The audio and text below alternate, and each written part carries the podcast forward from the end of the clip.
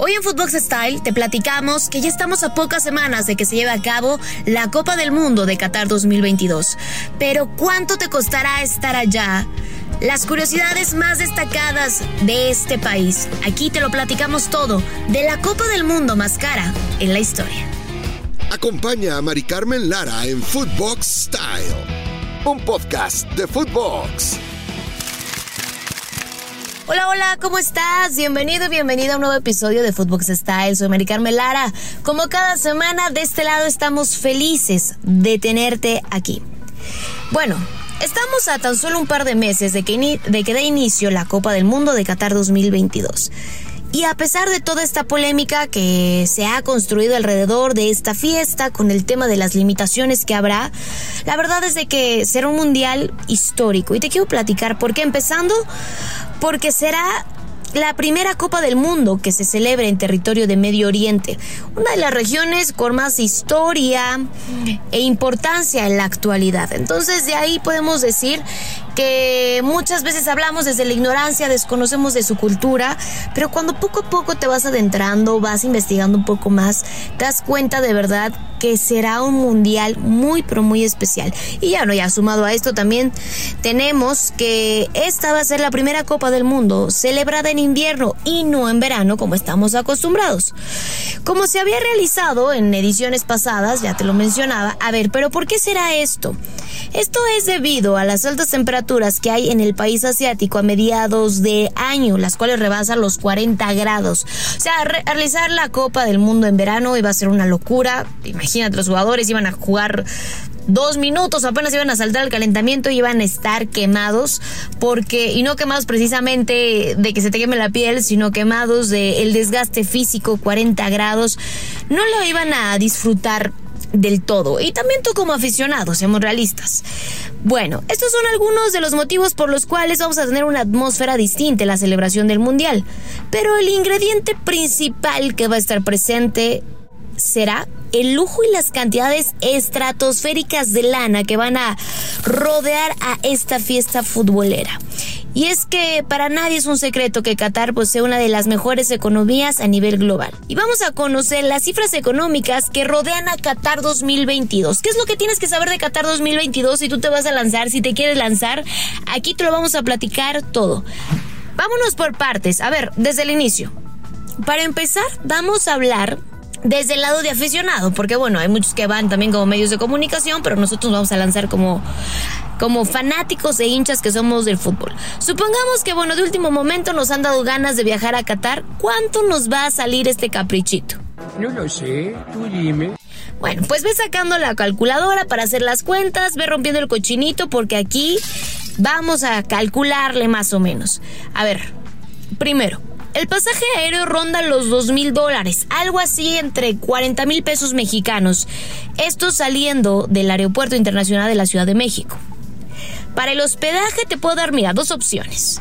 Si quieres ir en plan de turista, déjame te digo que el hotel más baratito está alrededor de los 100 dólares la noche. Hablando ahí en peso mexicano, unos 2 mil dólares la noche.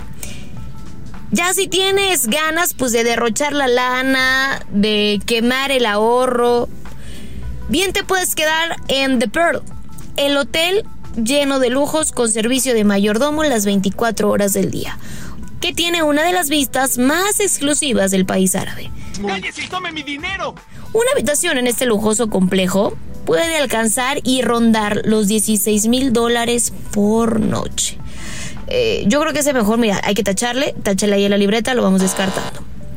O bien digo, si gustas un poco más de economía, vamos a ahorrarle, sí, sí hay que ahorrarle porque todavía falta mucho por gastar en este viaje, en este maravilloso viaje llamado Qatar 2022. Te recomiendo, por ejemplo, con el plus de hospedarte con la selección mexicana Estel Resort Simaisma a Murguab el cual es un inmueble con 52 villas, mismo que cuenta con albercas privadas, spa, canchas para practicar distintos deportes si es que te aburres, gimnasios y amplias habitaciones que llegan a alcanzar los 2 mil dólares la noche. O sea, 40 mil pesitos. Tampoco está nada barato, pero bueno, de eso a 16 mil dólares, denme el de 2 mil dólares, por favor.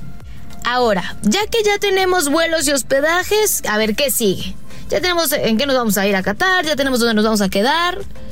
Toca hablar también de lo más importante, a lo que vamos, los boletos para entrar a los partidos.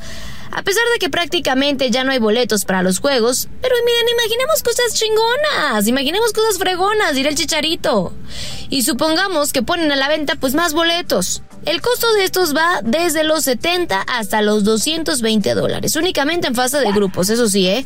Y los precios van ascendiendo hasta llegar hasta la final, donde los boletos más caros alcanzan los 1.600 dólares. Una la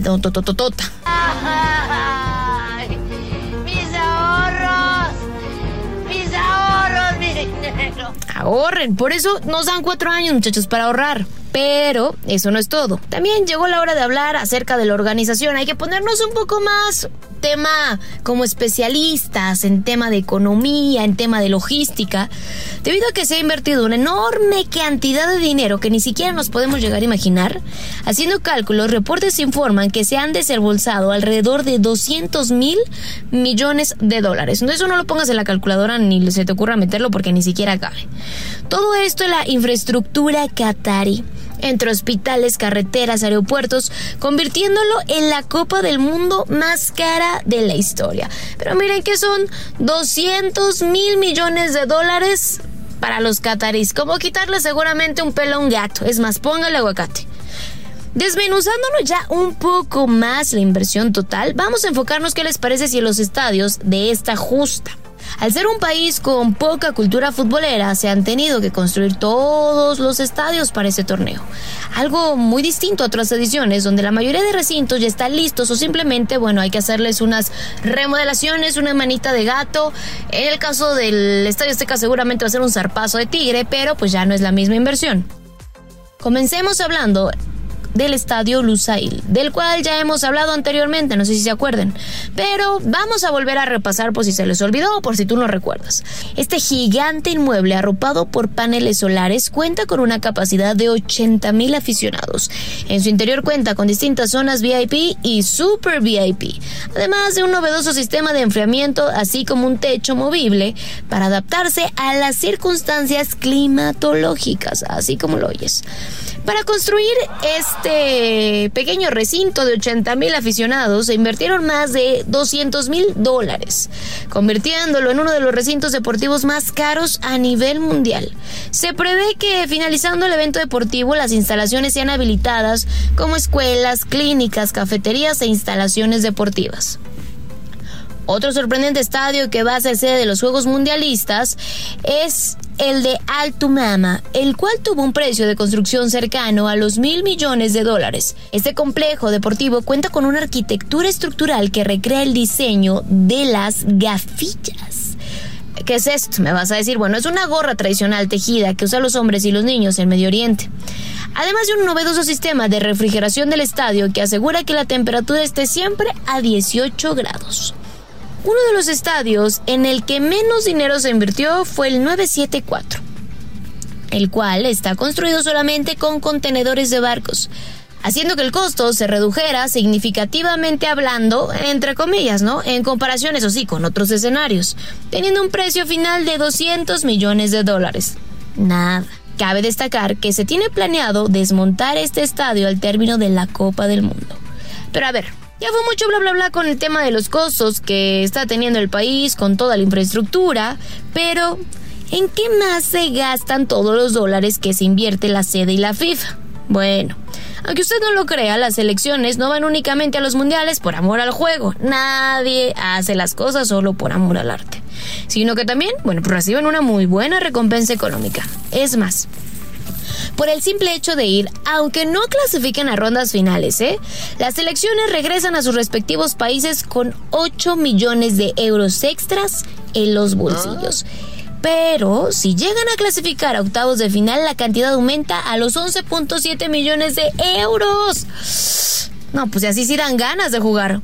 Ahora bien, supongamos que México por fin rompe la malaria baja Los Ángeles, se va a dar el apocalipsis y clasifica a los cuartos de final. El premio por llegar a esta fase es de 15.40 millones de euros. No, pues ¿Cómo no? La cosa se pone cada vez mejor y es que la prima ganadora para las cuatro mejores es muy amplia en comparación a las demás. Por ejemplo, la cuarta mejor selección del mundo se tendrá que conformar con tan solo 22.6 millones de euros. El tercero con 24.4 millones de euros, mientras que el subcampeón se llevará 27.2 millones de euros. El coronarse como campeón del mundo no solo te hace que entres a los libros de la historia, sino que también ganas un total de 38 millones de euros. ¡Qué locura! Además, bueno, pues el trofeo, el cual es una presea de 5 kilos de oro sólido de 18 quilates y que tiene un valor de 250 mil dólares. ¿Eh? Nada mal.